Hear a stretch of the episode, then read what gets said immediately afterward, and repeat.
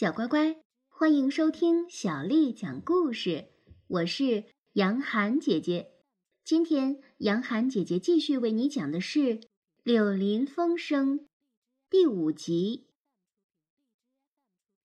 船翻了，他这会儿已经在河里挣扎。哎呀，水多凉啊！哎呀，水多湿啊！他一直往下沉，沉。沉下去，水在他的耳朵里嗡嗡的响，鼹鼠冒出水面来，又是咳嗽又是吐水。太阳看着是那么的亮，那么的可爱，可是他觉得自己又沉下去了，他简直是绝望了。就在这时，一只有力的爪子抓住了他的后颈，这是河鼠，它显然在哈哈大笑。鼹鼠能感觉到，能感觉到它在哈哈大笑。这大笑从它的胳膊传下来，通过了它的爪子，一直到达它的鼹鼠的脖子。河鼠抓住了一把船桨，插到了鼹鼠的胳肢窝里，接着将另一把船桨插到它的另一边的胳肢窝里，游到后面，把束手无策的鼹鼠推到岸边，拉了上去。放在了岸上，真是好惨的，湿淋淋和瘫软的一堆呀！河鼠给他按摩了一阵，把他的湿衣服拧干，然后对他说：“好了，老伙计，在拉纤路上尽可能使劲儿的快步来回走，直到你重新的暖和起来，身上干了为止。趁这会儿，我潜到水里去把篮子捞上来。”于是，垂头丧气的鼹鼠外面湿淋淋，内心很惭愧，一个劲儿的走过来走过去，要走到身上干透了为止。而河鼠重新扑通一声跳到了水里，找到小船，把它翻过来，在岸边拴好，再一点点的把它漂在水上的东西捞回来，推到岸上。最后潜到水里，捞出了中饭篮子，带着它挣扎着游回了岸上。等到一切准备好，又要重新出发的时候，垂头丧气、无精打采的鼹鼠坐在船尾他的老位子上。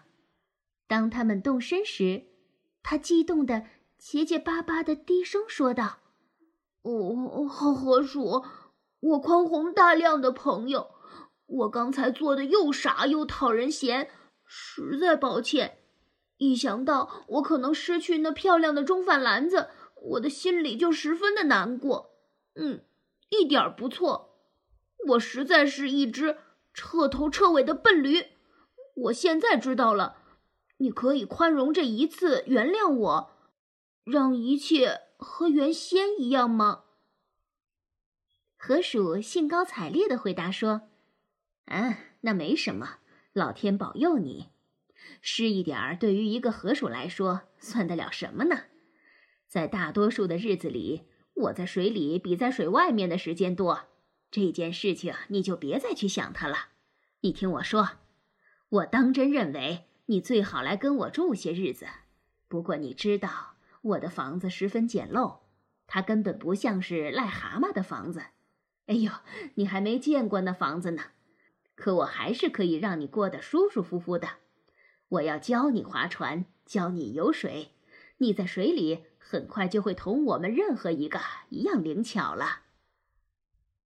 鼹鼠听他讲的那么友好，感动的找不到话来回答，不得不用爪子背擦去了一两滴眼泪。可是河鼠好心的故意把脸转向别处，不去看他。很快，鼹鼠就重新振作起来，甚至一对红松鸡在争相嘲笑它那副湿淋淋的样子时，它也能够回嘴顶他们了。等到他们回家的时候，河鼠在客厅里升起了熊熊炉火，让鼹鼠坐在他前面的一把扶手椅子上。他从楼上给他拿来了睡衣和拖鞋，他给他讲和尚的故事，一直讲到。吃晚饭的时间。对于这只住在土地上的动物来说，这些故事也是够惊心动魄的。故事讲的是堤坝、突如其来的洪水、跃出水面的狗鱼、乱扔瓶子的轮船。至少瓶子的确是扔了，是从轮船上扔下来的，因此推测起来是他们扔的。还讲到了苍鹭，说起他们来，他觉得很特别。讲到了排水管下游的冒险，跟水獭夜里一起去捉鱼，或者跟欢一起到远处的田野上去旅行。晚饭吃得很快活，可是吃完晚饭没过多久，困得要命的鼹鼠就得由它体贴的主人陪着上楼，到最好的一间卧室里去。一到卧室，他就把头放在他的枕头上。极其安宁，心满意足，知道他新找到的朋友，就是那条河，正拍打着他的玻璃窗呢。这只获得解放的鼹鼠，接下来许多相似日子中的第一天，随着成熟的夏季的到来，日子一天比一天更长，更充满了乐趣。他学习游水和划船，进入了奔腾河水的快乐境界。他向芦苇竖起了耳朵，不时听到风在芦苇丛中一直悄悄低语着所说的一些东西。小乖乖，今天的故事就为你讲到这儿了。如果你想听到更多的中文或者是英文的原版故事，欢迎添加小丽的微信公众号。爱读童书，妈妈小丽。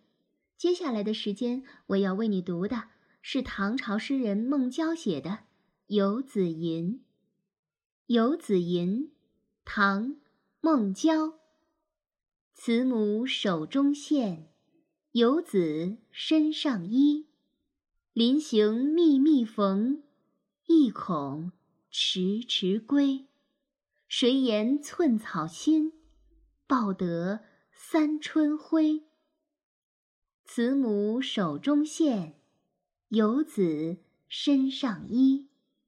临行密密缝，意恐迟迟归。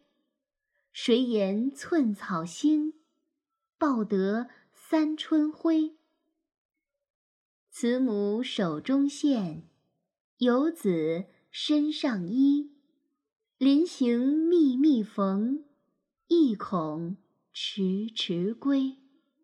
谁言寸草心，报得三春晖。